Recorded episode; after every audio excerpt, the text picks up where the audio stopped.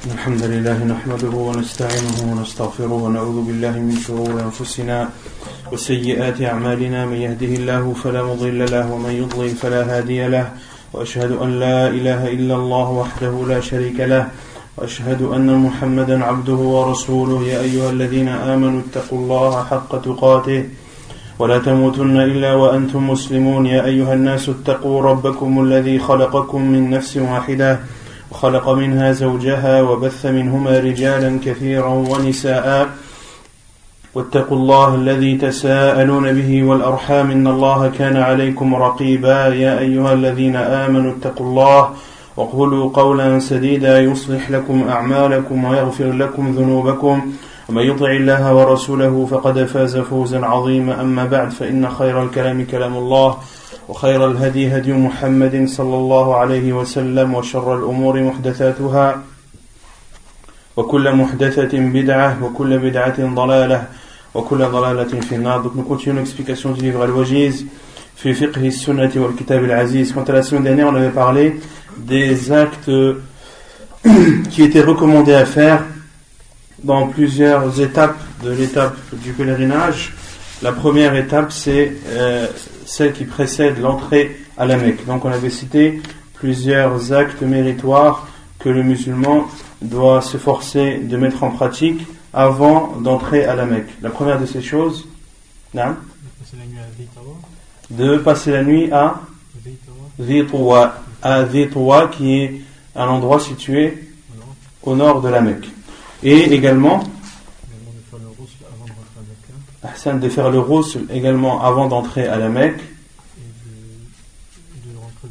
et de rentrer deux jours. On avait cité euh, le ce, on avait cité le athar de Abdullah ibn Umar anhu, qui faisait ainsi et qui euh, attestait que le prophète sallallahu alayhi wa sallam a fait ainsi.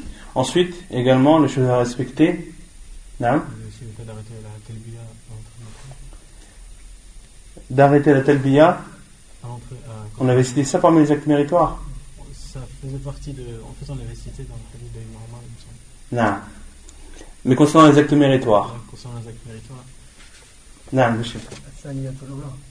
Non. De rentrer dans la partie. De rentrer du haut, de rentrer par le nord et de ressortir par, par le sud. De rentrer du nord de la mer, par le nord de la Mecque et de sortir par son sud. Et également Hein de. Donc là, de rentrer dans le pied droit, c'est de rentrer à la mosquée euh, sacrée de la Mecque, de rentrer du pied droit. De rentrer du pied droit, et ceci n'est pas propre à la mosquée sacrée de la Mecque, mais à toutes les mosquées. Et ensuite de faire l'invocation qui est A'udhu billahi al-azim وسلطانه القديم من الشيطان الرجيم ensuite بسم الله اللهم صل على محمد وسلم اللهم افتح لي أبواب رحمتك اللهم افتح لي أبواب رحمتك أحسنت et ensuite نعم quand on voit la Kaaba de lever ses mains quand on voit la Kaaba de lever ses mains car Ibn Abbas a, fait a fait ainsi. Et de dire la vocation qui a été rapportée par, Omar anhu, qui disait Allahumma anta salam wa minka salam fa'ahyina rabbana bis salam. Donc ça c'est concernant l'entrée de la Mecque, les choses à respecter. Ensuite on a parlé de tawaf des tournées autour de la Kaaba, qu'il y avait des actes méritoires à respecter. Le premier, Nam, Hassan Al-Ittiba' Al-Ittiba' qu'est-ce que signifie Al-Ittiba' Nam تحت إبطه ويرد طرفه على على على إبطه الأيمن أو الأيسر الأيمن الأيمن ويرد طرفه على منكبه الأيسر نعم ويبقى منكبه اليسرى محشوفة اليسرى الأيسر الأيمن الأيمن أحسنت donc c'est de prendre son rida de le passer sous son aisselle droite et de le poser sur son épaule gauche. Et cela a pour résultat que l'épaule droite reste découverte. Donc le but de l'ittiba' c'est de découvrir son épaule droite, c'est de découvrir son épaule droite. Et quelle est la particularité de l'ittiba' Quand est-ce qu'il se fait? Uniquement durant Tawaf al-Qudum, qui est non Pour le mutamati, c'est quoi Tawaf al-Qudum? C'est le Tawaf de la Umrah. Et pour al-Qarin? Pour Al-Qarin, c'est quoi? Et pour le Mufrid?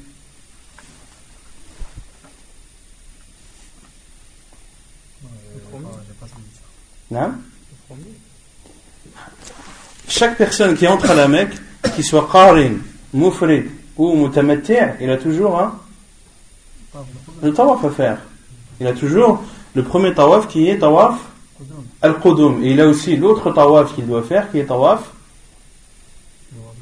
qui est tawaf al-wada' euh, tawaf al-ifada qui est tawaf al-ifada il y a aussi tawaf al-wada' on le verra par la suite donc euh, tawaf al-qudum c'est le premier tawaf que fait la personne lorsqu'elle arrive à Mecca. Et c'est uniquement dans ce tawaf qu'il est légiféré de faire al-tiba' non. prophète on avait déjà cité ça. La raison de notre triba, c'est que le sallam, lorsque, euh, lorsque, après le sulh de l'Hudaybiyah, après le pacte euh, de paix de l'Hudaybiyah, lorsque les polythéistes ont empêché le professeur Hassan et ses compagnons de faire la Umrah, le professeur Hassan a ordonné à ses compagnons de, de, de raser leur tête. Lorsqu'ils n'ont pas pu faire la Umrah, le professeur Hassan a ordonné à ses compagnons de raser leur tête et de repartir, entre guillemets, bredouille, de retourner à Médine sans pour autant avoir fait la Umrah. Alors que le professeur leur avait dit, lorsqu'il était à Médine, il avait vu en rêve, sallallahu alayhi wa qu'il euh, allait entrer, lui et ses compagnons, à la Mecque, euh, en ayant la tête rasée et d'autres en, en ayant les cheveux raccourcis. D'accord? Et les compagnons anhum, croyaient au prophète sallam en tout ce qu'il disait, car le prophète sallam, lorsqu'il parle, sa, parole est révélation. Donc lorsqu'il dit quelque chose, les compagnons anhum étaient, étaient persuadés que la parole du sallam est vérité et que ce qu'il a dit va bel et bien avoir lieu. Et lorsqu'ils euh, se, sont fait refouler par, euh, par les polythéistes, euh, beaucoup de compagnons ont été peignés par cela parmi eux, Omar ibn Khattab qui a dit au professeur ne, ne nous as-tu pas dit que nous allions euh, faire nos rites euh, en allant à la Mecque Et le professeur lui a dit Est-ce que je t'ai dit que ça allait être cette année? T'ai-je dit que ça allait être cette année?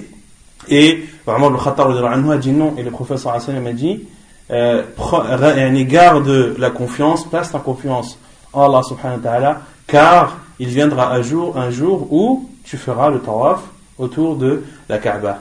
Et dans d'autres hadiths, Omar al-Khattab a dit au professeur sallam, euh, nous sommes-nous pas dans la vérité et eux dans le faux? Pourquoi alors devons-nous euh, nous rabaisser et repartir ainsi et nous humilier de la sorte? Et le professeur sallam leur a expliqué que cela était une révélation qu'Allah lui avait faite.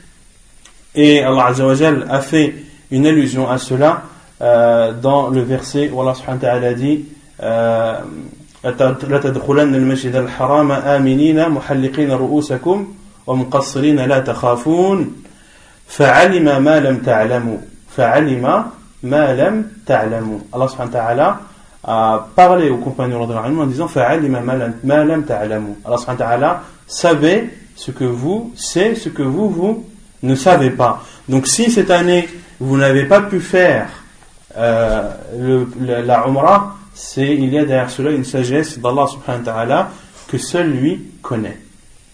Et donc, lorsque l'année suivante, les musulmans sont, car parmi l'acte de paix, c'était que les musulmans ne pouvaient pas faire la Umrah cette année, mais pouvaient la faire l'année suivante. Et l'année suivante, Quraysh attendait les compagnons anhum, et le prophète en disant il vient de Médine et il y avait à Médine une épidémie de fièvre. Il y avait à Médine une épidémie de fièvre et le prophète sallam et les Quraysh ont attendu en voulant se moquer des compagnons en disant que va venir de Médine des personnes qui sont faibles et malades. Et le prophète sallam a ordonné à ses compagnons de faire ar-ramal et de faire al-ittiba' al pour que les compagnons de montrent leurs épaules et montrent leur force physique et également ar-ramal le fait d'accélérer le pas et Annie, le professeur Hassan leur avait ordonné d'accélérer le pas durant les sept tours durant les sept tours et il leur a dit de ne pas accélérer le pas entre al-hajar al-rukn al-yamani et al-hajar al-aswad car c'était le seul endroit euh, où ils étaient et dans lequel, dans lequel Quraysh ne pouvait pas les voir. Donc le professeur Salem leur a ordonné d'accélérer le pas, de presser le pas durant euh, les, sept tours de Tawaf uniquement et de, de marcher euh, de façon normale entre Al-Rukn al-Yamani et Al-Hajar al-Aswad. Et donc la, la raison c'est que le professeur Salem voulait montrer à Quraysh que lui et ses compagnons de n'étaient pas des faibles et qu'ils avaient une force physique qui euh, était suffisante pour impressionner les polythéistes. Les sept tours, c'est pas des points. Non, après on a vu, on a vu qu'au début le prophète l'avait fait pour les sept, et ensuite que lorsqu'il a fait Hajjat al-Wada' le professeur sallam, comme l'a dit euh, Jabir ibn Abdullah, fa ramala thalatan wa masha arba'a. Et les savants ont dit que ceci abroge le, ce que le professeur avait ordonné à ses compagnons précédemment. Ensuite, on avait parlé de.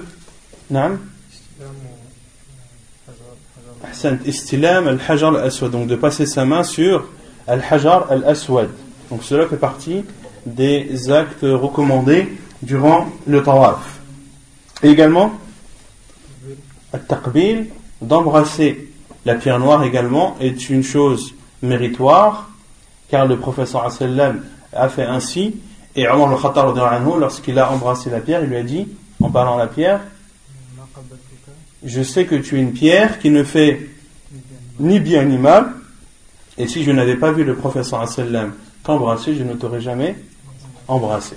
Et il y a également, il y a également le fait de poser son front et, et son nez sur Al-Hajar Al-Aswad, comme cela a été rapporté selon euh, Omar al-Khattab, qui euh, a embrassé la pierre et a posé son front et son nez dessus. Les sept tours. Non Les sept tours.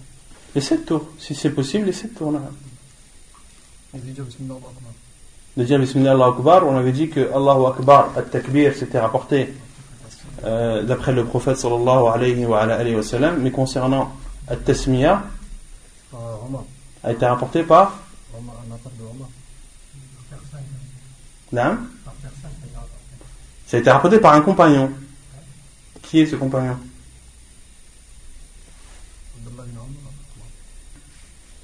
Un Ibn Omar.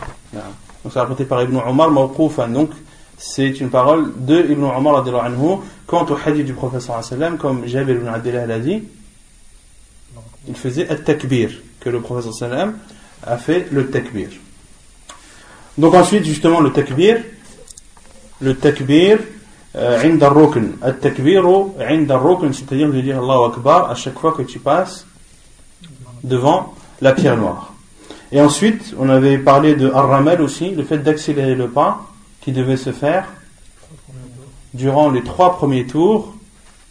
Mais encore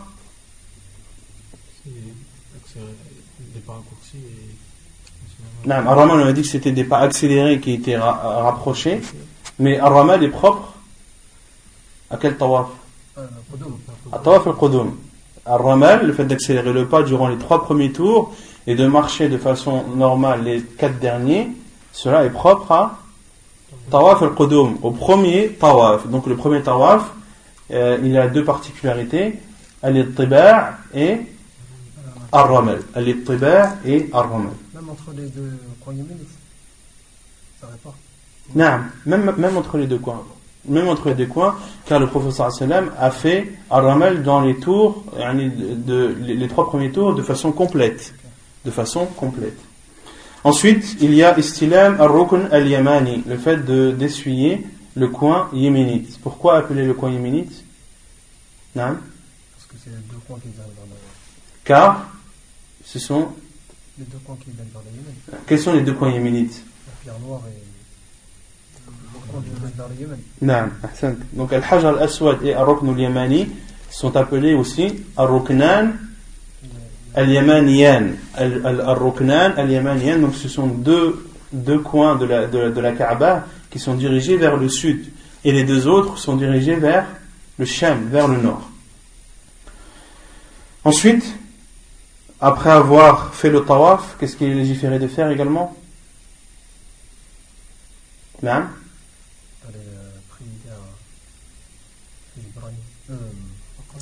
de faire deux rak'at, de prier deux rak'at derrière le maqam de Ibrahim, derrière la station de Ibrahim alayhi salam. Et de prier deux rak'at, de réciter dans la première rak'at Qul ya ayyuhal kafirun et dans la seconde Qul huwallahu ahad. Et de dire avant d'arriver à, à ce rukn, de réciter واتخذوا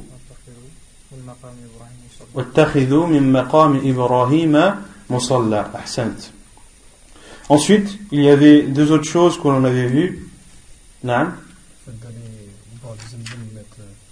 D'aller boire du zemzem et d'arroser ses cheveux ou de mouiller ses cheveux avec l'eau de zemzem. Et la dernière chose qu'on avait citée, Al-iltizam. Al-iltizam, qu'est-ce que signifie l'iltizam se coller à la Kaaba, c'est-à-dire se coller. Avec euh, les bras, euh, le visage. De poser sa joue, son, sa poitrine et, et ses mains, et ses mains et ses avant-bras. De se coller à la Kaaba en collant sa joue, sa poitrine, ses mains et son avant-bras. Et euh, où est-ce que l'iltizam doit se faire? Entre la pierre noire entre Al-Hajar al-Aswad et Bab al-Kaaba, entre la pierre noire et la porte de la Kaaba, c'est le seul endroit où il est légiféré de faire al-iltizam, où il est légiféré de faire al-iltizam. Mais la porte ne rentre pas dans non? Non Le bab, là il y a trop. Les savants disent Bain al-Bab wal-Rukn. Bain al-Rukn et wal-Bab. Ensuite, on avait parlé de Sa'i, des allées venues entre eux, As-Safa. Avant qu'ils partent, un dernier. Non Là, il a chialé la, Hajar Aswad avant qu'il parte entre quand il a fait le, le. Mm -hmm. Il ne resalue pas la, la pierre. C'est quand il a, quand il a fait le, le tawaf, qu'il a bu Zemzem, c'est là où il est légiféré de retourner pour, euh, pour faire l'istilam de l'Hajar al-Aswad.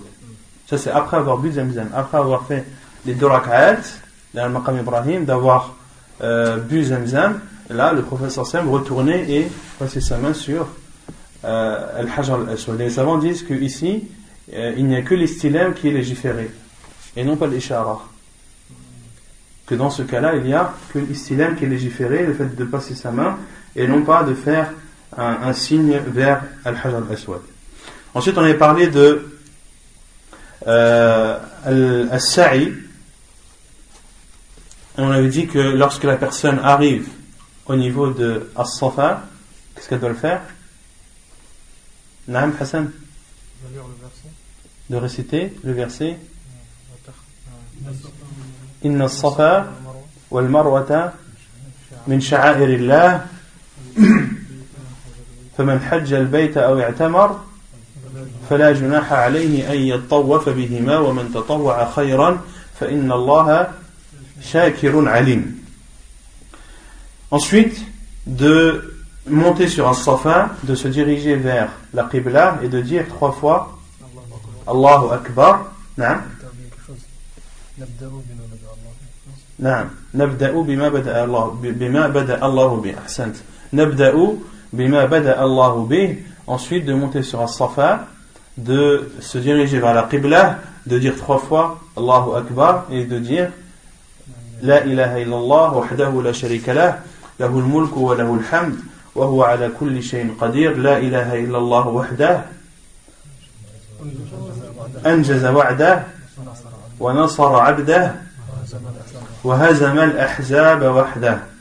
ensuite de faire des invocations en levant ses mains et faire ceci trois fois de suite.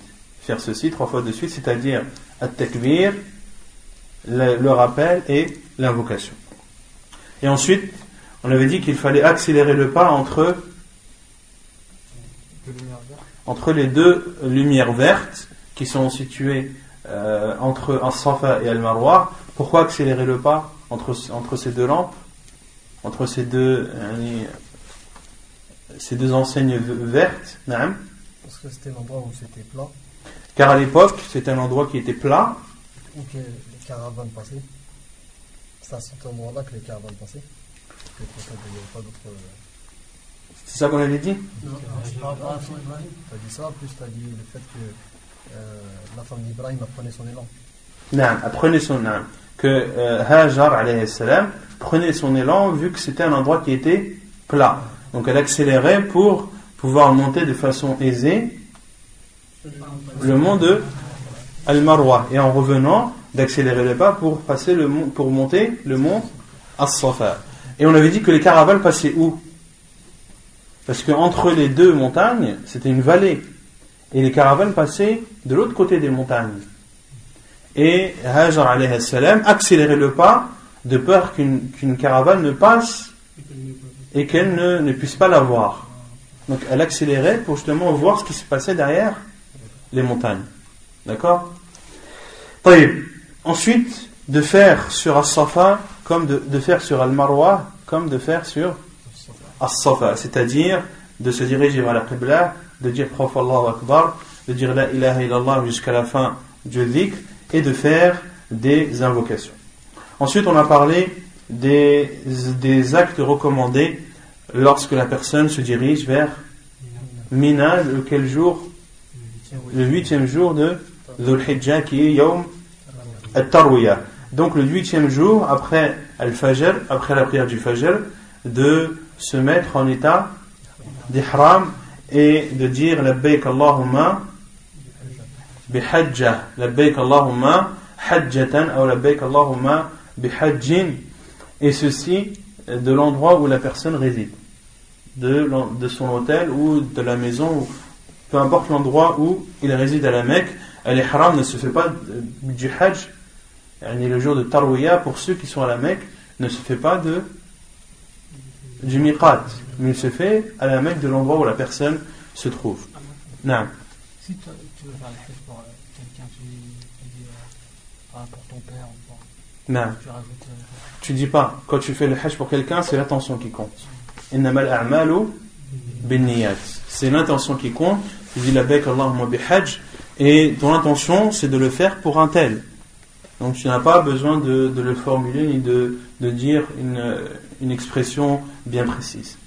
Ensuite, de prier la prière, de se diriger à Minan, de prier là-bas, Al-Dhuhr, Al-Asr, Al-Maghrib, Al-Isha et Al-Fajr. Et Salat Al-Fajr, toute prière, chaque prière a son heure et pour les prières de 4 rak'at, elles sont raccourcies. Elles sont raccourcies. Puis ensuite de prier à Doh et à l'Asr le neuvième jour, qui est le jour de, de Arafat, de prier à Doh et à l'Asr en rassemblant à Doh et à en rassemblant ces deux prières et en les raccourcissant comme l'a fait le prophète sallallahu alayhi wa sallam. Et ensuite, l'auteur a dit de partir de Arafat, de ne pas de partir de Arafat de ne pas partir de Arafat avant le coucher du soleil. De ne pas partir de Arafat avant le coucher du soleil. Donc ici l'auteur a cité ce point parmi parmi les sunan de les sunan de quoi? Des, des actes qui se font après après Minan. À Minan ou après. Que ce soit à Minan ou juste après. Et concernant ce dernier point, euh, la plupart des savants considèrent que euh, qu'il est obligatoire de rester à Arafat jusqu'au coucher du soleil. Qu'il est obligatoire de rester à Arafat jusqu'au coucher du soleil. C'est la vie de Sheikh Al-Albani, de Sheikh Ibn Baz et de Sheikh Ibn Uthaymin, car le prophète a fait ainsi. Comme l'a dit Jabir anhu, dans le hadith de Jabir anhu, on avait vu que le prophète était resté à Arafat jusqu'à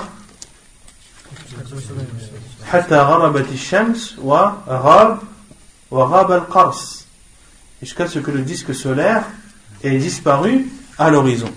Et ce n'est qu'après le coucher du soleil que le prophète a quitté Arafat pour se diriger vers Al-Muzdalifah. Et dans le pèlerinage, il y a un hadith du prophète sallam que chacun doit connaître qui est Prenez de moi vos rites. Prenez de moi vos rites. Comme le prophète sallam a dit dans la prière, Sallu Comme dans la prière, le prophète sallam a dit, priez comme vous m'avez vu prier. Et concernant le pèlerinage, le prophète sallam a dit, manasikakum. Et les savants ont beaucoup utilisé ce hadith pour euh, statuer des rites qui sont obligatoires. Car ce que le professeur a fait, il nous a ordonné de le faire, donc cela est, est obligatoire. Donc cela est obligatoire. Et donc le professeur est resté à Arafat jusqu'au coucher du soleil.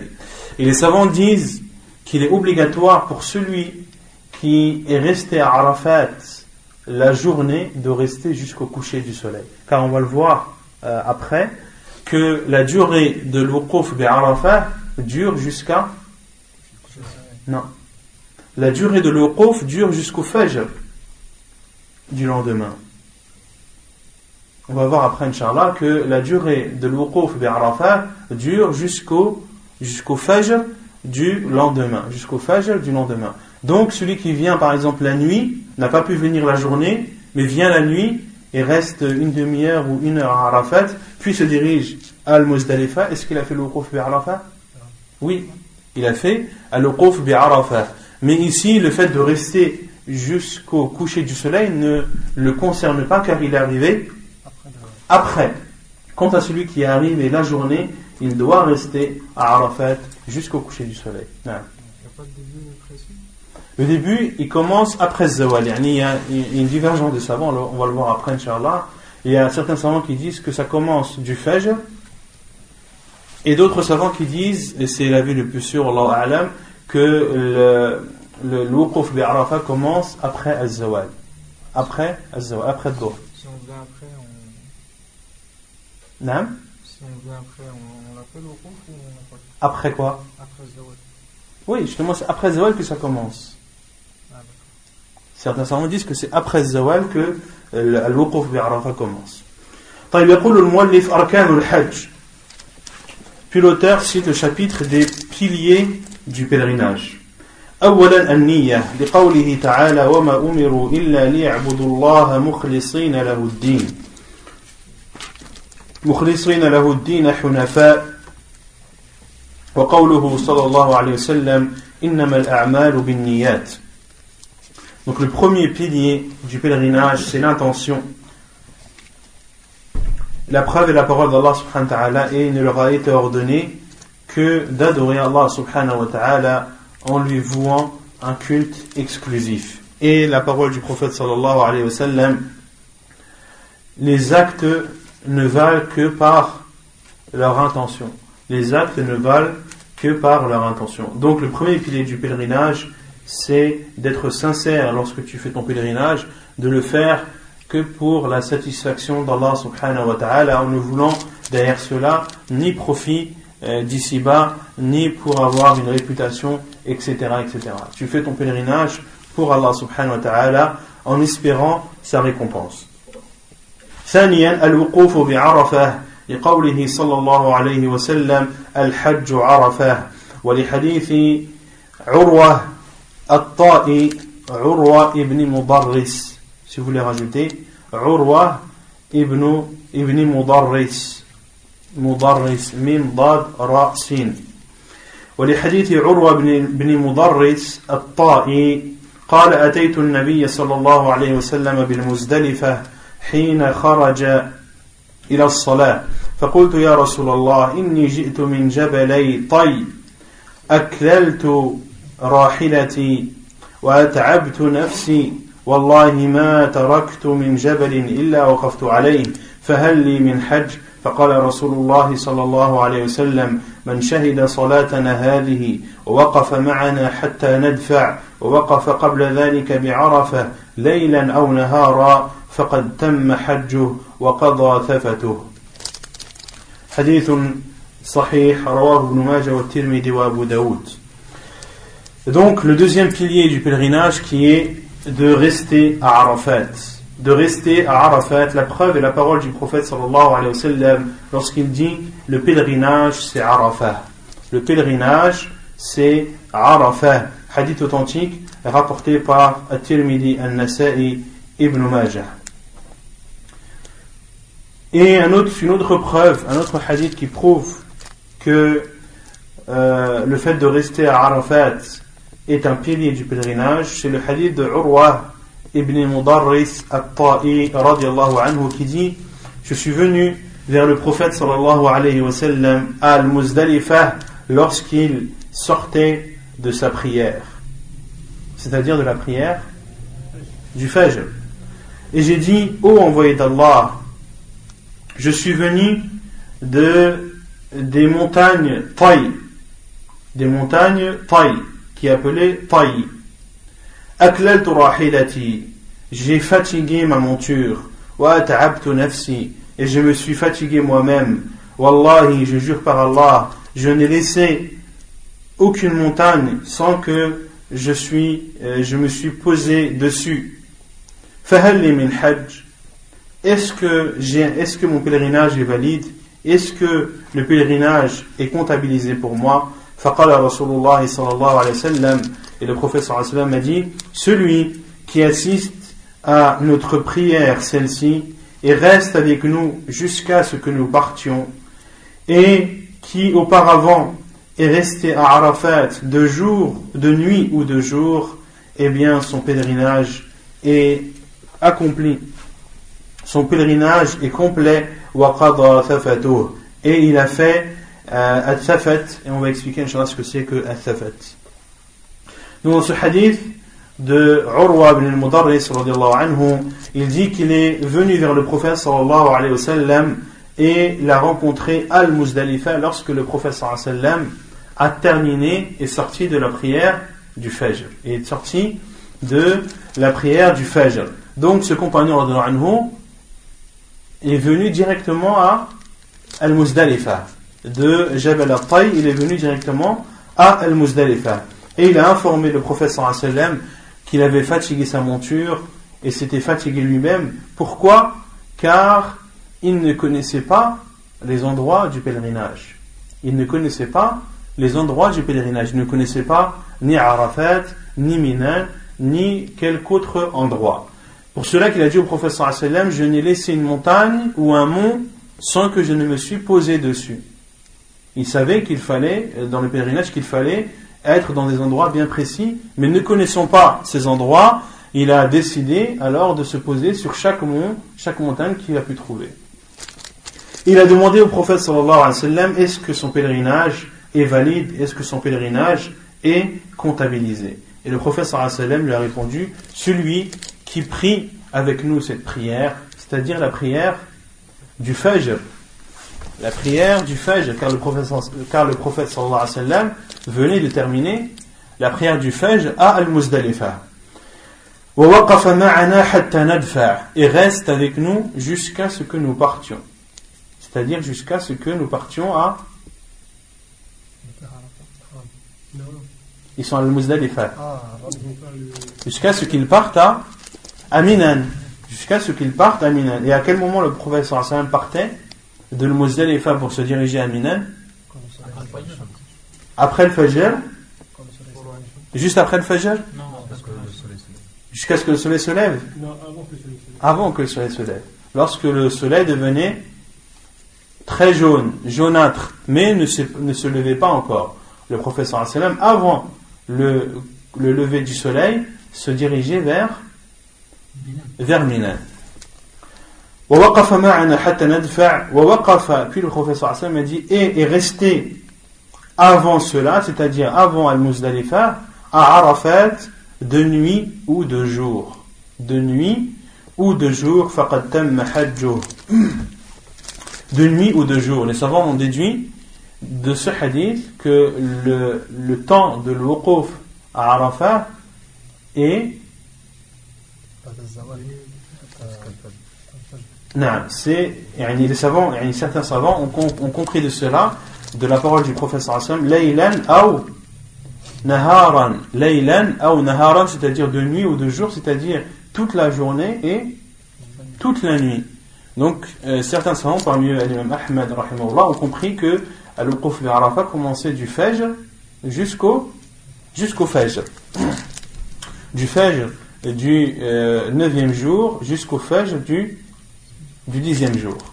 Et d'autres savants ont considéré, c'est la plupart des savants, que Al-Wuquf bi Arafah commence après Al-Zawal, car le professeur a fait ainsi, comme l'en a informé, comme l'en a informé Jabir ibn Abdullah dans son récit du pèlerinage du prophète sallallahu wa sallam. Non. En fait, le euh, c'est de stationner. De stationner sur Arafat, de rester sur Arafat, de se poser à Arafat. Jusqu'au Fajr. Non. Non. C'est une heure autorisée. Une personne, comme je l'ai dit, comme cet homme, euh, comme Urwa ibn Mudarris, il est euh, il est parti directement à Al-Muzdalifa. Et il s'est arrêté dans toutes les montagnes qu'il a vues. Mais peut-être qu'il s'est arrêté à Arafat la nuit. Peut-être qu'il s'est arrêté à Arafat la nuit.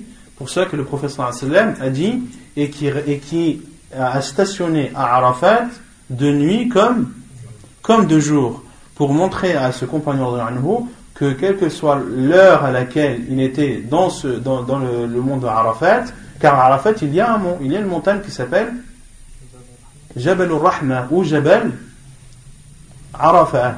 Il a deux noms, Jabal al-Rahma ou Jabal Arafat qui se, qui se situe en plein milieu de. Et c'est en bas, au pied de cette, petite montagne, que le prophète sallam a posé sa monture et, et c'est à cet endroit que le prophète sallam a fait son, euh, son stationnement à Arafat. Et ensuite le professeur Aslam a dit son pèlerinage est alors euh, complet. Hajjuhu ay manasikuh. Hajjuhu ay manasikuh. C'est-à-dire ses rites sont complets. Wa qadha Et athafat, les savants ont dit que c'est euh, ce sont toutes les saletés toute la poussière qu'a le pèlerin, le fait qu'il euh, ne, s'est pas lavé, le fait qu'il a la poussière, le fait qu'il a les cheveux euh, ébouriffés, etc. Le fait qu'il soit dans, cet état est appelé al-thafat en arabe. Et euh, le professeur Hassan a dit qu'il a aussi, il peut faire, à partir de ce moment, il peut faire aussi où il a été dit également que At-Tafat c'est le manasik. Comme le dit Sheikh Ibn Uthaymin, et certains savants ont dit que c'est At-Tafat, c'est euh, la saleté, la poussière, etc. Et d'autres savants ont dit que c'est Al-Manasik. At-Tafat Al-Manasik. Que Qada Tafatuhu et Tamma Hajjo se signifie la même chose. Que euh, Itmam al-Hajj et Qada al-Thafat signifient les deux la même chose. Allahu A'lam. Donc, troisièmement, المبيت بمزدلفة حتى مطلع الفجر وصلاة الفجر بها لقوله صلى الله عليه وسلم لعروة قبل في الحديث السابق من شهد صلاتنا هذه ووقف معنا حتى ندفع وقد وقف قبل ذلك بعرفة ليلا أو نهارا فقد تم حجه وقضى ثفته Puis l'auteur a dit euh, Troisièmement, le fait de rester à Al-Muzdalifa jusqu'à ce que l'aube apparaisse et de prier également la prière du Fajr à Al-Muzdalifah. Et la preuve est le hadith de Urwa cité précédemment, où le professeur Hassan a dit celui qui assiste à notre prière, celle-ci, et reste euh, jusqu'à ce que nous partions, euh, jusqu'à ce que nous partions, c'est-à-dire de Muzdalifah, et est resté avant cela à Arafat de nuit ou de jour, eh bien son pèlerinage est accompli, ou son pèlerinage est complet. Et ce troisième pilier qu'a cité l'auteur, euh, il y a une divergence de savants à ce sujet concernant Al-Mabit ou Muzdalifa et le fait de prier Al-Fajr à Al-Muzdalifa. La plupart des savants considèrent cela comme obligatoire. La plupart des savants considèrent cela comme obligatoire et ne considèrent pas cela euh, comme étant un pilier. Car le fait de dire que c'est un pilier, celui qui ne reste pas à Al-Muzdalifa, ou celui qui ne prie pas la prière de l'Fajr Al-Muzdalifa, quel est le jugement de son pèlerinage Non Il est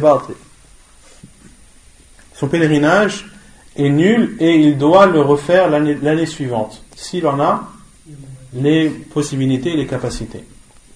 Il doit le refaire l'année suivante, euh, s'il en a la possibilité et la capacité, même si ce n'est pas son premier pèlerinage. Même si ce n'est pas son premier pèlerinage, même s'il a déjà fait le pèlerinage plus d'une fois et qu'il rate, pour, et qu'il rate le fait de rester à Moselle et le fait de prier le Fajr là-bas, pour ceux qui considèrent que c'est un pilier, il doit revenir l'année suivante selon ses possibilités. Et l'avis, comme je l'ai dit, de la plupart des savants, c'est que euh, Al-Mabit, le fait de rester, de passer la nuit à Al-Muzdalifa et de prier le Fajr à Al-Muzdalifa, fait partie des obligations et ne fait pas partie des piliers. Donc ceux qui considèrent que c'est un pilier, euh, certains savants considèrent à la fois que le, fait de passer la nuit à Al-Muzdalifa et de prier le Fajr est un pilier. D'autres savants considèrent uniquement la prière du Fajr comme étant un pilier. L'auteur ici, lui, considère que de passer la nuit à Al-Muzdalifa et de prier le Fajr est, un pilier. Sheikh Al-Albani lui différencie. Il différencie entre le fait de passer la nuit et le fait de, de prier euh, la prière du Fajr. Le fait de passer la nuit, Sheikh Al-Albani considère que c'est une obligation. Car euh, Urwa ibn Mudarris, est-ce qu'il a passé la nuit à Al-Muzdalifa? Non. Il n'a pas passé la nuit à Al-Muzdalifa et le professeur est-ce qu'il a remis en cause la, validité de son pèlerinage? Non. Donc on en déduit que cela est obligatoire. Que cela est obligatoire, mais n'est pas un pilier. Et Sheikh al-Albani considère que la prière du Fajr, elle, est un pilier, car le professeur sallam a dit Man shahida salatana hadihi. Man shahida salatana hadihi. Celui qui assiste à notre prière, c'est-à-dire à la prière du Fajr à Al-Muzdalifa. Puis, à la fin, le professeur sallam a dit Faqad tamma hajjuhu. Faqad tamma hajjuhu. Son pèlerinage est alors complet. Son pèlerinage est alors complet. Autrement dit, celui qui ne la fait pas, son pèlerinage est incomplet. Son pèlerinage est incomplet. Donc c'est euh, sur ce hadith-là que se basent les savants qui considèrent soit le, fait de passer la nuit et la prière du Fajr comme un pilier, ou bien uniquement de considérer la prière du Fajr comme un pilier. Car Sheikh al-Albani, mais euh, il faisait, il faisait, il exerçait beaucoup ce point-là pour ne pas qu'on dise de lui qu'il considérait également le fait de passer al-Muzdalifa comme un pilier. Car beaucoup pensent que Sheikh al-Albani considère que le fait de passer la nuit et de prier le Fajr al-Muzdalifa, les deux sont des piliers. Non, lui considère uniquement la prière du Fajr comme un pilier. Et les autres savants, euh, la plupart, comme je l'ai dit, considèrent que al-Mabit bil Muzdalifa, de passer la nuit al-Muzdalifa et de prier le Fajr est obligatoire et non pas un pilier. Pourquoi? Car le professeur a dit tamma hajjuh. Faqad tamma hajjuh. Son pèlerinage est complet, mais le fait qu'un pèlerinage soit incomplet, est-ce que cela veut dire qu'il est nul? Non.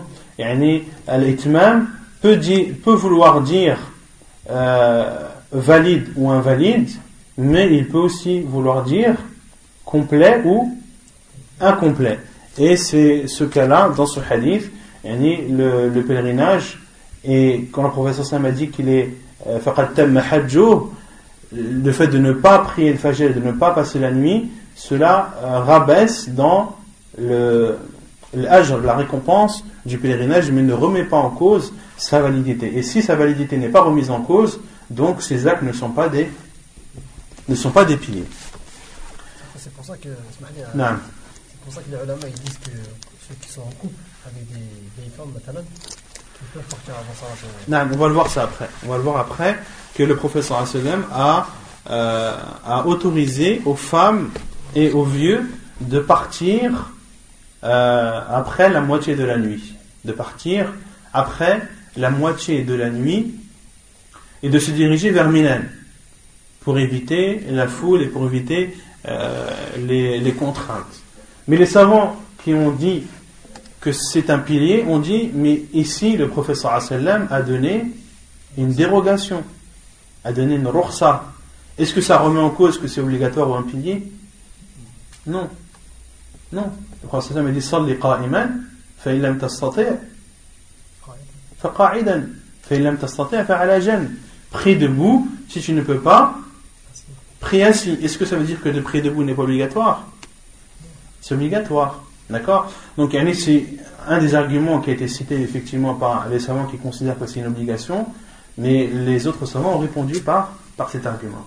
Et ceux qui considèrent également que c'est un pilier ont, ont, apporté comme preuve la parole d'Allah subhanahu wa ta'ala فاذكروا inda عند المشعر الحرام فاذكروا الله عند المشعر الحرام المشعر الحرام on avait dit que c'était ça peut vouloir dire deux choses Al-Mash'ar al-Haram, c'est le mont, la montagne appelée Al-Mash'ar qui est située à Al-Muzdalifa.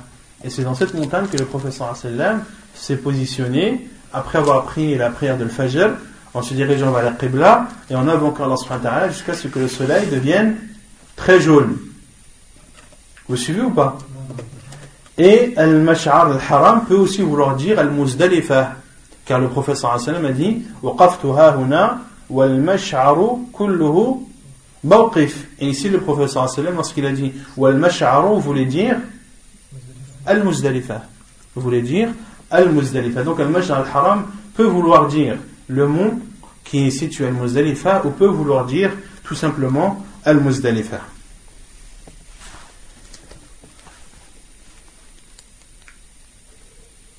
طيب رابعا طواف الإفاضة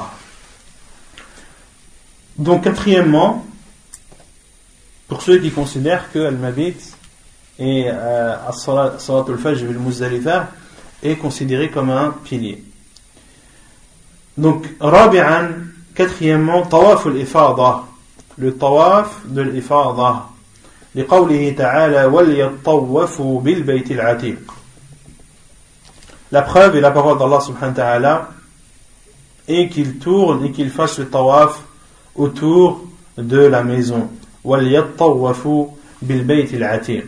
Donc tawaf al-ifada c'est tout simplement tawaf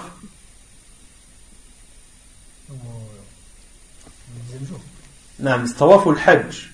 C'est le tawaf du hajj.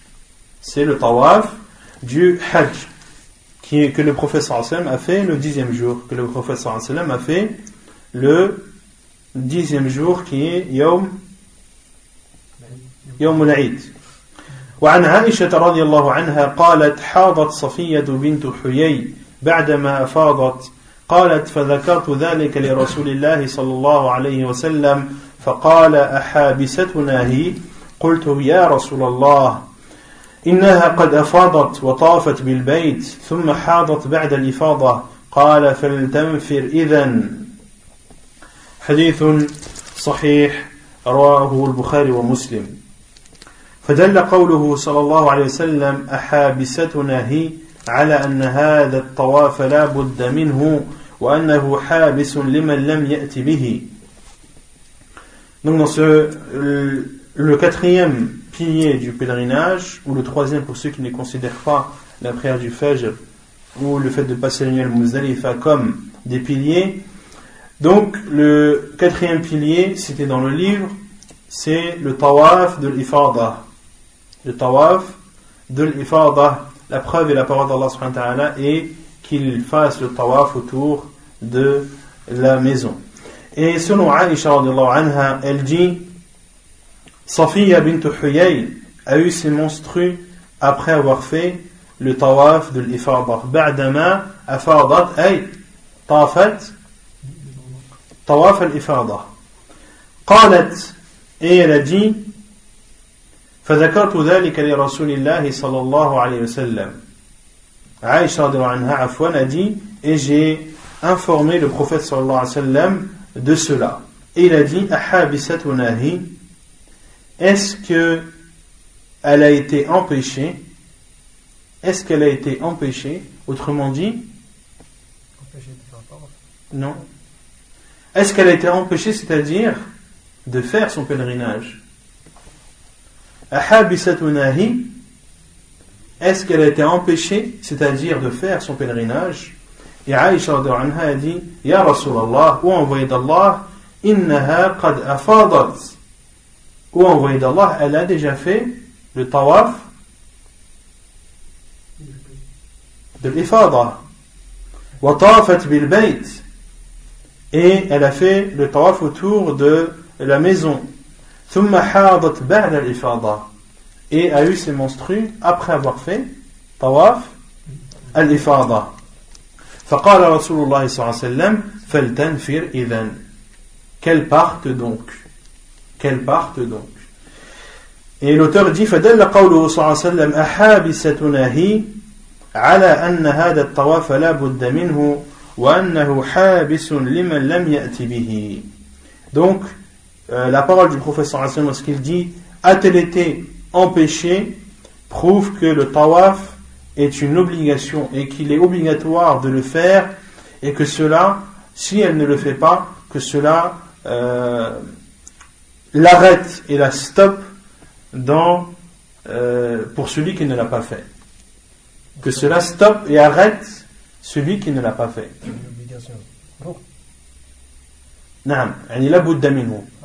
La ici, euh, l'auteur dit la c'est-à-dire c'est une chose que, que l'on est obligé de faire.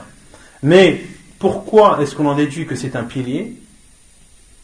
Car le professeur Hassan m'a dit a-t-elle été empêchée? A-t-elle été empêchée? Donc le professeur Hassan a considéré que si elle avait été en état de monstru et qu'elle n'avait pas pu faire le tawaf de l'Ifardra, que cela aurait été un obstacle pour son pèlerinage. Et une chose qui est un obstacle pour le pèlerinage est considérée comme comme, comme. Est considéré comme invalide. Car si c'était une obligation, qu'est-ce qu'il lui aurait fallu de Qu'est-ce qu'il lui aurait suffi de faire? On avait dit que toutes les obligations que la personne a manquées et qu'elle ne peut pas refaire. Non Les obligations, celui qui a manqué une obligation parmi les obligations du pèlerinage, il doit, il doit le refaire et de refaire cette obligation. Et s'il n'a pas la possibilité de refaire cette obligation, alors il doit égorger une bête. Alors il doit égorger une bête. Comme l'a dit Abdullah ibn Abbas, anhu, que pour chaque obligation manquée, il y a l'égorgement d'une bête. Il n'y a pas de différence entre rukn et l'obligation Si. À si tu ne le fais pas, ton pèlerinage est nul et tu dois refaire ton pèlerinage l'année suivante si tu en as la possibilité. L'obligation, si tu ne l'as pas fait, tu dois la refaire si tu en as la possibilité. Celui par exemple qui a oublié euh, de faire, euh, je ne sais pas, euh, as-sa'i. Celui qui n'a pas fait as-sa'i de la umrah et qui a la possibilité de le refaire. Est-ce que c'est une obligation pour lui de le faire? Oui. D'accord Donc les obligations, celui qui manque à une obligation parce qu'il a oublié ou parce qu'il ne savait pas, s'il a la possibilité de réparer son erreur et de euh, réparer son manquement, alors c'est une obligation pour lui de, de le refaire. Mais s'il n'a pas pu, ou s'il est parti, ou s'il s'en est rendu compte euh, lorsqu'il est retourné chez lui à des, dizaines de milliers de kilomètres de Mecca, dans ce cas, il doit égorger une bête pour compenser ce manque. Mais s'il a manqué à un pilier, il doit refaire son pèlerinage. S'il n'a pas la possibilité de le refaire, bien sûr. Celui qui le fait exprès. C'est comme ça, Celui qui le fait exprès, Allah, je ne sais pas. طيب نعم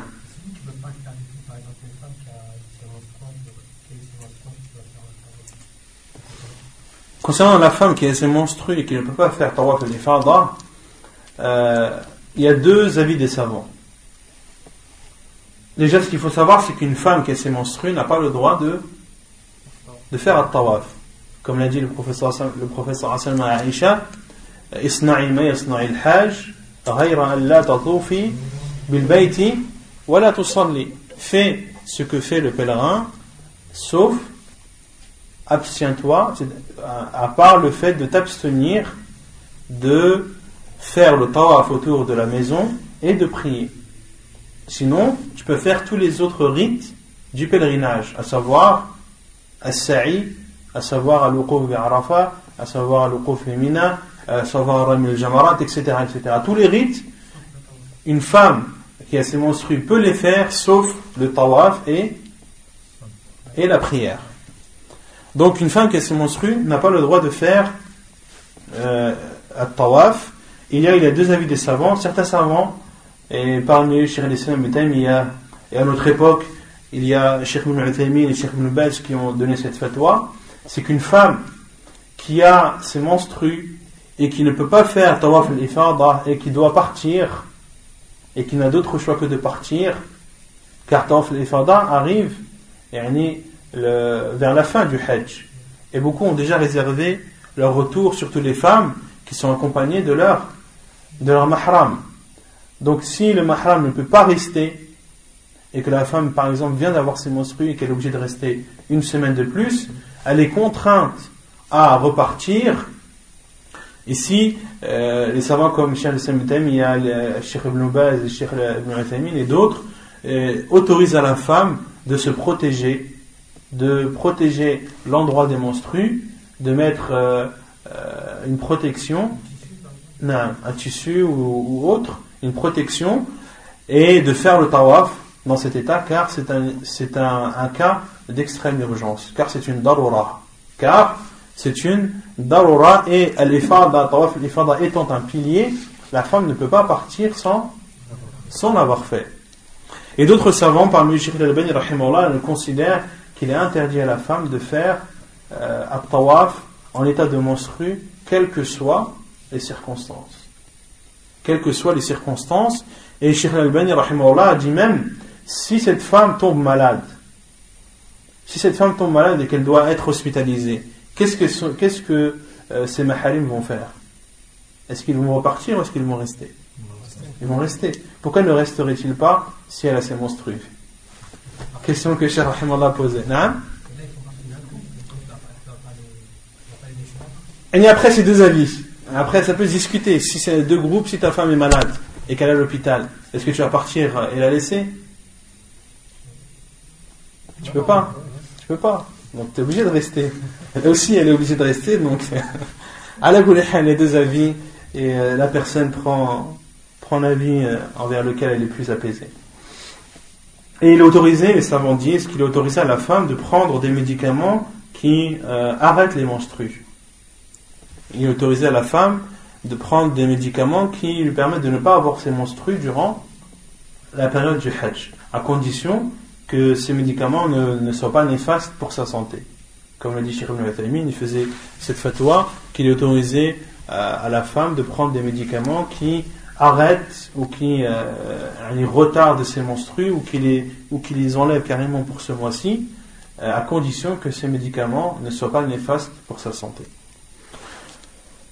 خامسا السعي بين الصفا والمروة لسعيه صلى الله عليه وسلم وقوله اسعوا فإن الله كتب عليكم السعي Et la preuve, le cinquième pilier, cité dans le livre, c'est As-Sa'i Bain As-Safa wal Marwa. Les années venues entre As-Safa et Al-Marwa, car le professeur sallam a fait le Sa'i, et car le sallam a dit Faites le Sa'i, car Allah a prescrit pour vous le Sa'i. Faites le Sa'i, car Allah subhanahu wa ta'ala a prescrit pour vous un Sa'i, hadith authentique rapporté par Al-Hakim dans son Mustadrak.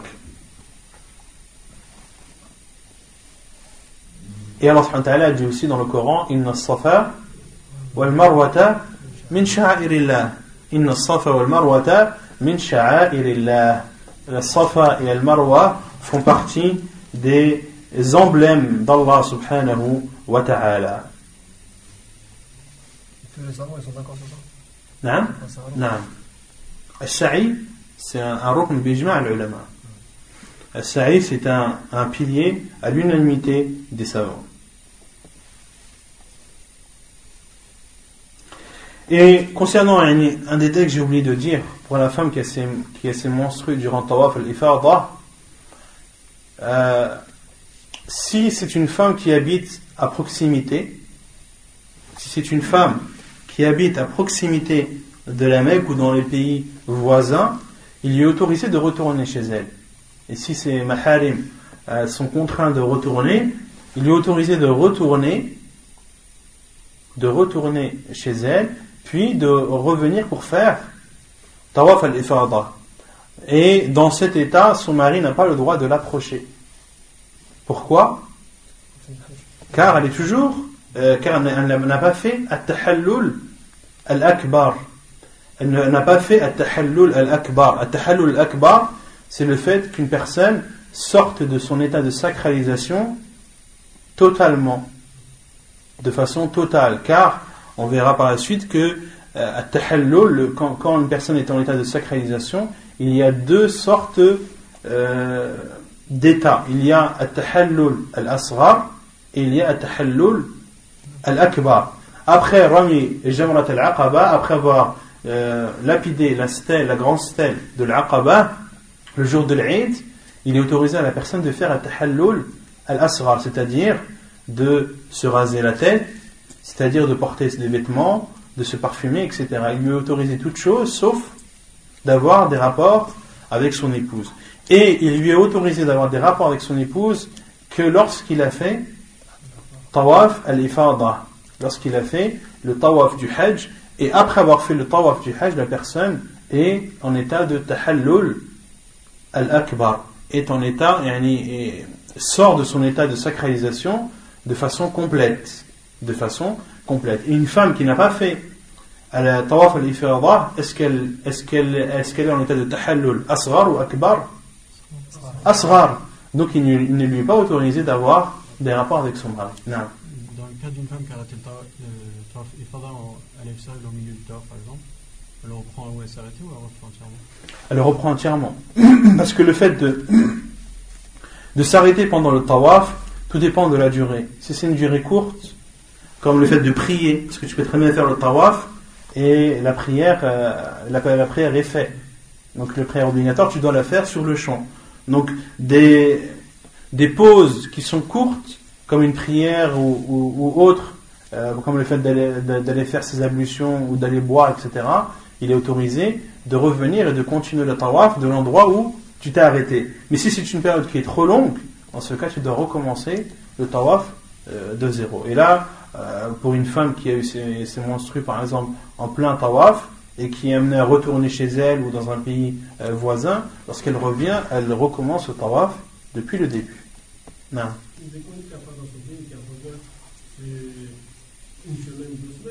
Mmh. Non, non. Elle doit revenir avant, avant, avant la fin de, de Dhul Hijjah. Elle doit revenir avant la fin de, de Dhul Hijjah car le, tawaf de l'Ifada c'est le tawaf du Hajj. Et on avait dit que le Hajj est restreint dans le temps. On ne fait pas le Hajj quand on veut. On fait le Hajj quand, dans les mois qu'Allah a définis. Et le, dernier mois dans lequel une personne peut faire le, la limite, c'est la fin de de Dhul Hijjah.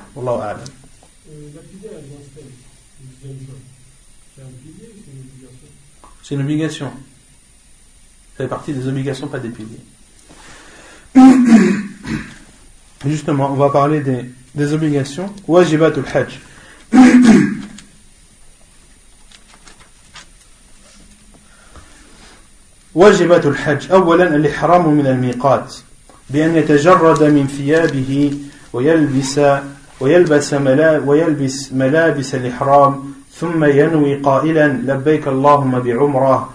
Aou labbayk Allahumma hajjatan wa umrah. Donc ensuite l'auteur parle du chapitre des obligations du pèlerinage. La première obligation c'est de faire l'ihram du miqat. De faire l'ihram du miqat. L'ihram on avait dit que c'était... C'est quoi l'ihram? C'est quoi l'ihram? De faire, de, de faire à rouge et de, mettre ses vêtements, ça c'est malab et c'est l'ihram. Niyatu dukhul nusuk. On avait dit que l'ihram, huwa niyatu dukhul nusuk. C'est l'intention de rentrer dans, dans les rites. C'est ça l'ihram. C'est d'avoir l'intention de rentrer dans le rite, que ce soit la Umrah, que ce soit l'Ifrad ou, ou Al-Qiran. Que ce soit le fait de faire la Umrah, l'intention de rentrer dans la Umrah, dans le pèlerinage ou dans le pèlerinage et la Umrah euh, associés. Et donc ici l'auteur dit Al-Ihram min al-Miqat. Et on avait dit que Al-Ihram, qui est Niyat Nusuk, est le premier pilier. Le premier pilier du pèlerinage, c'est Niya, l'intention. C'est l'intention. Autrement dit, c'est l'intention de faire. C'est l'intention de faire la Umrah, le Hajj ou les deux. Donc, al-ihram, c'est une chose, et al-ihram min al-miqat, c'en est une autre. Al-ihram min al-miqat, c'est-à-dire d'avoir cette intention avant ou au moment de avant de traverser le miqat. Avant de traverser le miqat, al-miqat al-makani. Al-miqat al-makani, le miqat terrestre. La zone, la limite terrestre euh, parmi les cinq que le professeur a, a défini. Donc, al-ihram, l'intention de rentrer dans le rite, c'est un pilier. D'avoir cette intention avant de traverser le miqat, c'est une obligation. Autrement dit, celui qui traverse le miqat sans avoir fait l'intention, sans avoir une intention d'entrer dans le rite, qu'est-ce qu'il doit faire? Il doit revenir. Il doit revenir euh, derrière le miqat et refaire son intention. Et s'il ne peut pas, il sacrifie une bête, comme on l'a vu, vu dans les cours précédents. Donc, min al-miqat bi an. Et donc, l'auteur dit, l'ihram du miqat, qu'est-ce que cela signifie? C'est-à-dire d'enlever ses vêtements, de mettre les vêtements de l'ihram, puis d'avoir l'intention. Puis d'avoir l'intention en disant, labbaik Allahumma bi umrah, ou labbaik Allahumma hajjatan wa umrah. C'est ça la question? C'est ça de dire la baik Allahumma bi umrah ou bien la baik Allahumma hajjatan wa umrah. C'est-à-dire, il faut qu'il fasse niya avant de. Si par exemple il n'a pas fait niya, il n'a pas fait miqat, il faut qu'il revienne dessus. Et s'il ne peut pas revenir, il y a des Mais c'est un rouk. Non, un niya il l'a fait. Un niya il l'a fait ou pas? Non, il l'a pas fait. Bah si, il l'a fait. Il l'a fait après le miqat. Dans le cas que tu dis, ah, une personne qui a fait le, niya après le miqat, il a fait la niya, donc le rukn, le pilier, il est présent, mais il a manqué une obligation qui est de faire cette intention avant le miqat. C'est bon Avant le miqat ou, ou, à l'endroit du miqat. On avait dit qu'il est autorisé de le faire avant, mais que le mieux c'était de le faire à l'endroit même du miqat. ثانيا المبيت بمنى في ليالي التشريق لأن الرسول صلى الله عليه وسلم بات بها ورخص للرعاء الإبل لرعاء الإبل في البيتوتة يرمون يوم النحر ثم يرمون الغد ومن بعد ومن بعد الغد بيومين ويرمون يوم الفر ويرمون يوم الفر يوم النفر عفوا ويرمون يوم النفر حديث صحيح رواه أبو داود والترمذي وابن ماجه. Donc la deuxième obligation du pèlerinage, c'est le fait de euh, passer la nuit à Minan durant les nuits de Tashriq. Durant les nuits de Tashriq. Qui sont? 11, 12 et, et 13e jour. Le 11e jour, le 12e jour et le 13e jour de Dhul sont appelés Ayyamu at-Tashriq. Et ce sont les trois jours qui suivent directement le jour de l'Eid. Ils suivent directement les jours de l'Eid. Et euh, durant ces quatre jours, en comptant le jour de l'Eid, puis les trois jours de Tashriq, ce sont les, quatre jours dans lesquels il est légiféré de dégorger sa bête. Il est légiféré d'égorger euh, sa bête. Après Ayam Tashriq, ce n'est plus considéré comme un hadi. Ce n'est plus considéré comme un hadi. Ce n'est plus considéré comme un. Et de même, euh, pour ceux qui euh, ne sont pas en état de pèlerinage, ceux qui ne font pas le pèlerinage cette année, le jour de l'Aïd, l'Aïd al-Adha, il leur est légiféré d'égorger leur bête le jour de l'Aïd jusqu'au troisième, jusqu'au les trois jours qui suivent. Et les trois jours qui suivent. Donc quatre jours en tout. Donc quatre jours en tout.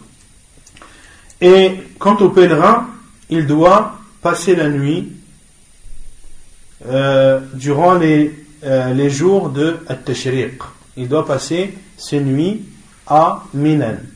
Il doit passer ses nuits à Minan. Car le professeur a passé ses nuits, ces nuits-là à Minan. Et le professeur a autorisé à ceux qui euh, qui étaient bergers, qui s'occupaient des chameaux. Le professeur sallam leur a autorisé de ne pas dormir à Minan.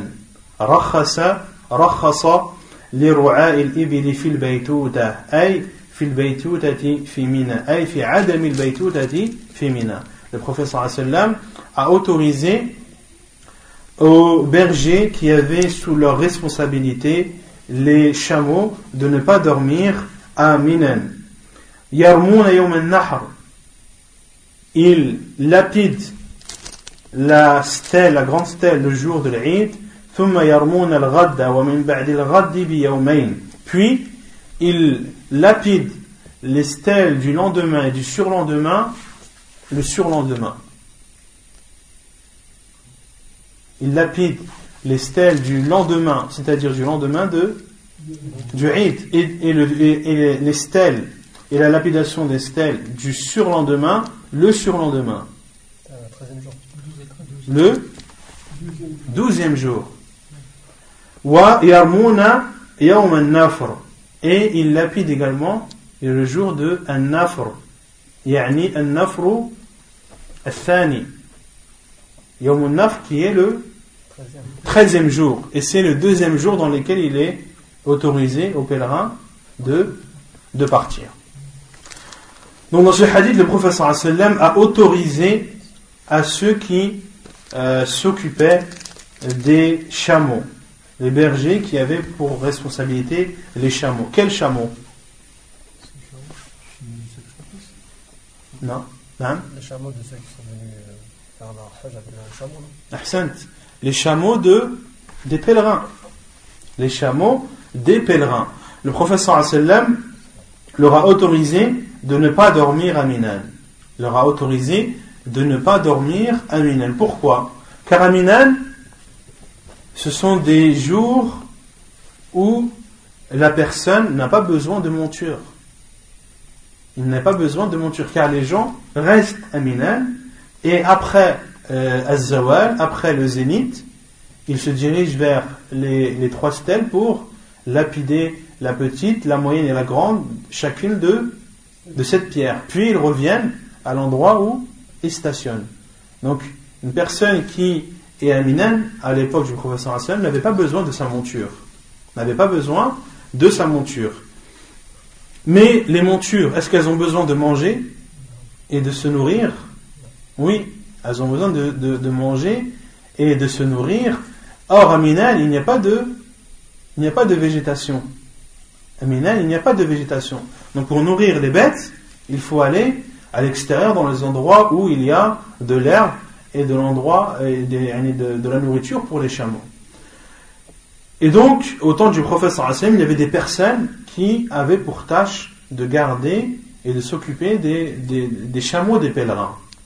Et ces personnes ne pouvaient pas à la fois dormir à Minan et s'occuper des chameaux des pèlerins. Donc le prophète leur a autorisé de ne pas dormir à Minan. Mais il devait euh, lapider la grande stèle le jour de l'Aïd.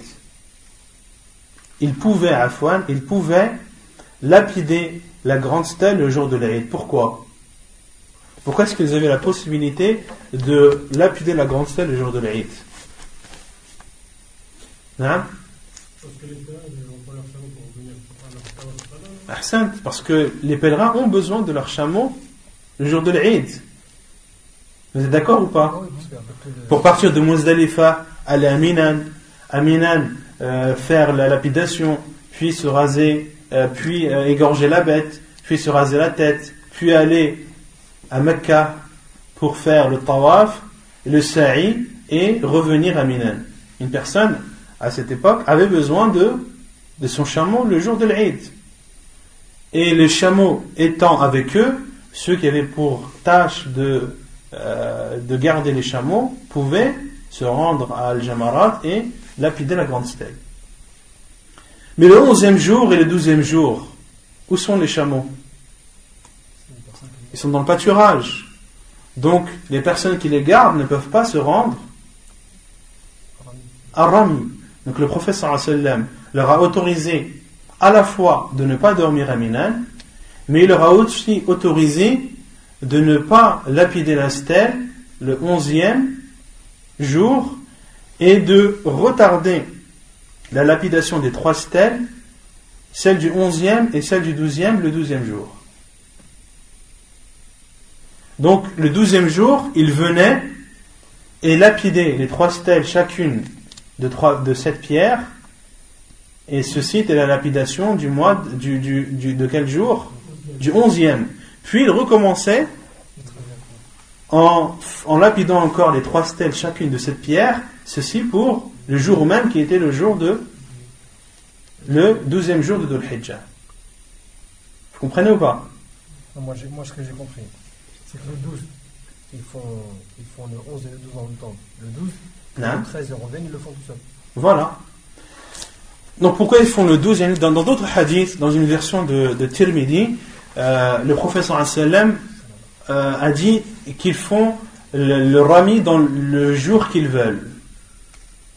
Autrement dit, qu'il aurait autorisé de rassembler la lapidation du 11 et du 12, soit le 11, soit, soit le 12.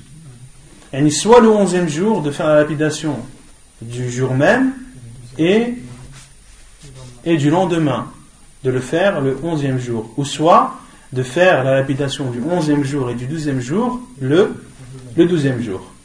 Pourquoi? Car ils avaient pour tâche de, de s'occuper des chameaux. Puis le professeur a dit et il lapide le jour de un nafr, c'est-à-dire le, le 13e jour, le deuxième jour dans lequel il est autorisé aux pèlerins de partir, qui est le 13e jour de Dhul Hijjah et pourquoi est-ce qu'il pouvait euh, faire euh, Rami ce jour-là? Le 13e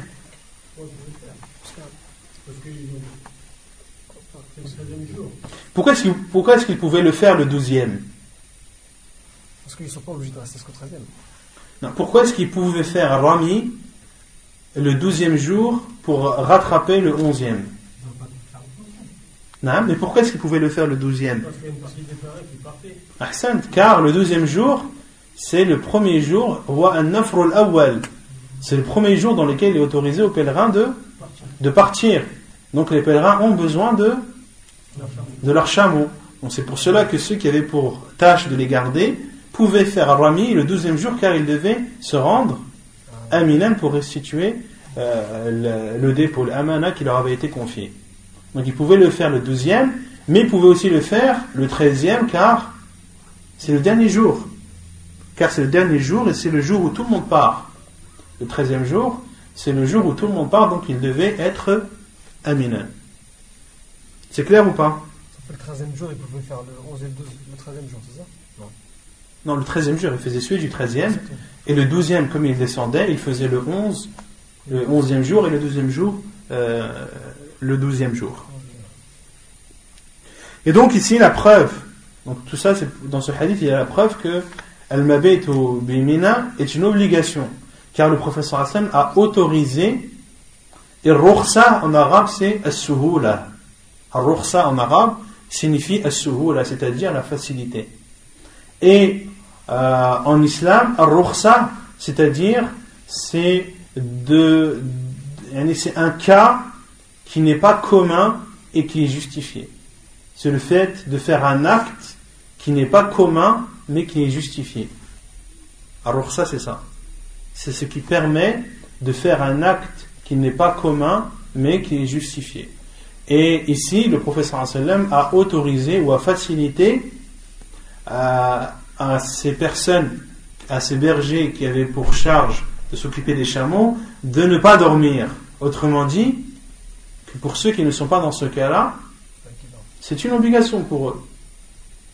Pour les pèlerins, c'est une obligation, sauf pour ceux qui ont pour charge de euh, s'occuper des chameaux. Et les savants ont dit qu'à notre époque, ceux qui ont des tâches euh, qui sont pour le bien des pèlerins euh, et qui travaillent dans ce sens-là, eh bien qu'il leur est autorisé et qu'ils ont besoin ou que leur travail leur, euh, leur impose de ne pas dormir à Minan pour des, pour des raisons ou d'autres, mais qu'il autorise à ces personnes de ne pas dormir à Minan.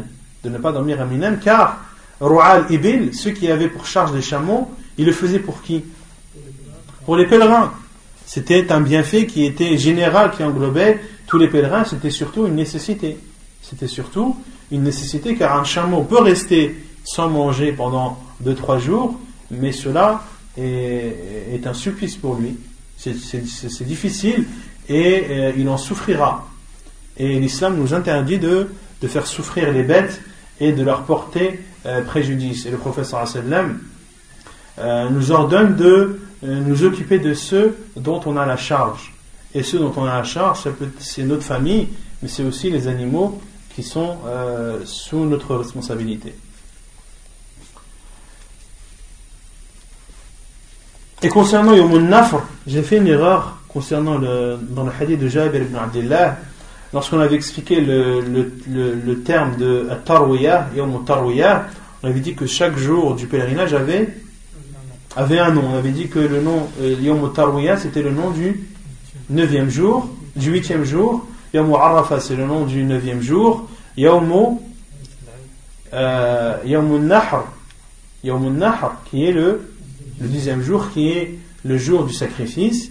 Il y a le onzième jour qui est Yom Al-Qar, qui est Yom Al-Qar, qui est le jour euh, du stationnement, le jour où les gens restent, c'est-à-dire restent à Et pour ajouter encore par rapport à ce que j'avais dit la dernière fois, ce, ce onzième jour est aussi appelé Yom Al-Ru'us.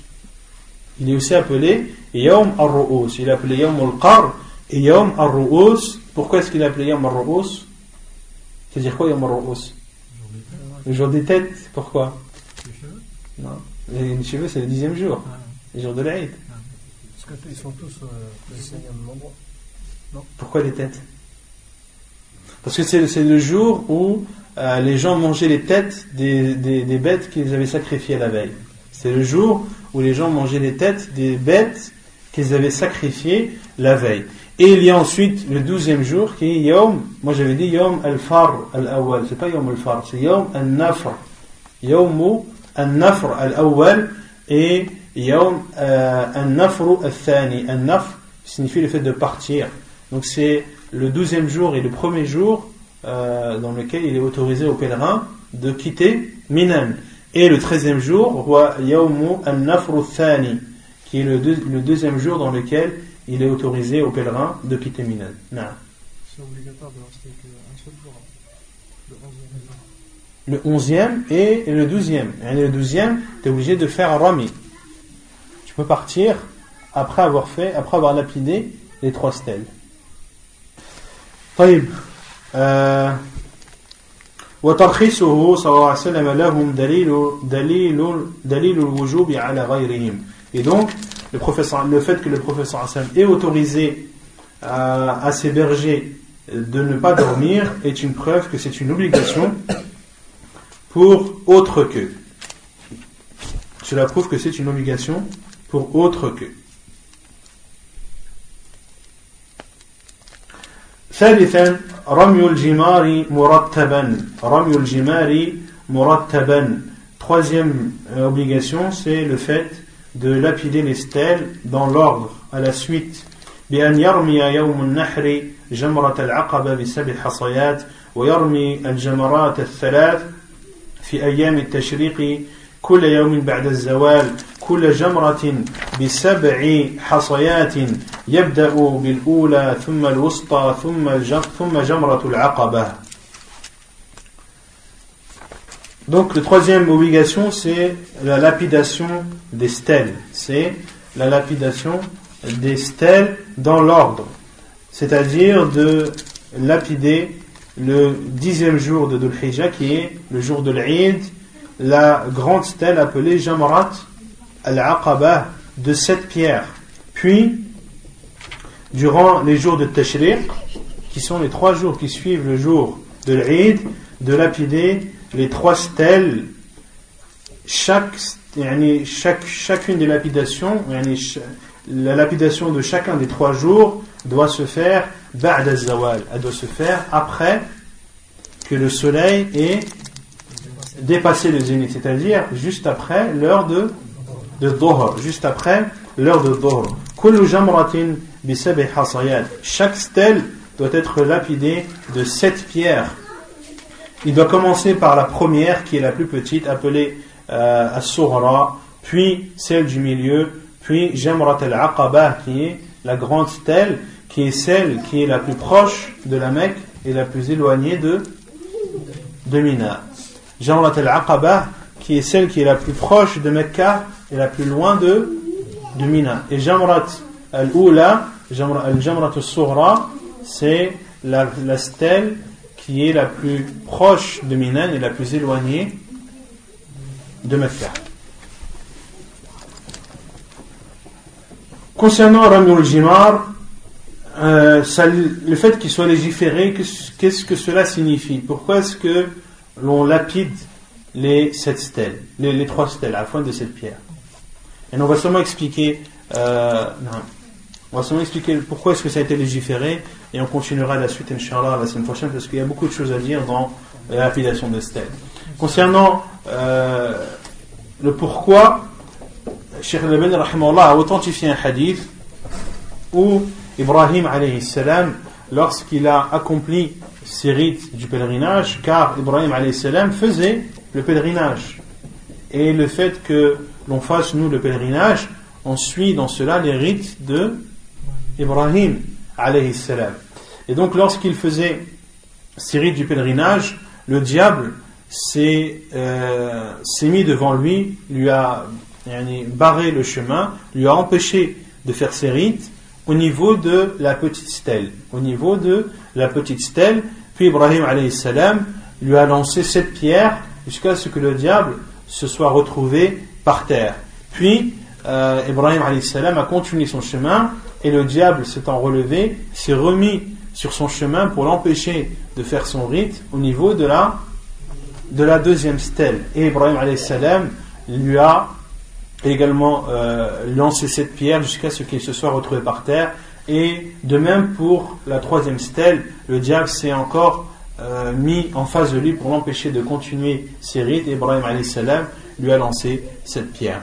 Et Sheikh Laben a dit que le fait qu'on lapide ces trois stèles, chacune de cette pierre, est un rappel de ce fait qui est arrivé à Ibrahim salam. Et en aucun cas, il ne faut croire qu'il y a un diable euh, installé ou positionné au niveau de ces stèles et que ce diable est lapidé. Non.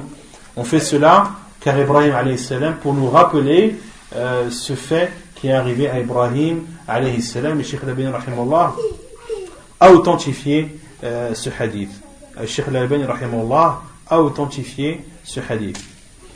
ونكتفي بهذا القدر وسبحانك اللهم وبحمدك أشهد أن لا إله إلا أنت أستغفرك وأتوب إليك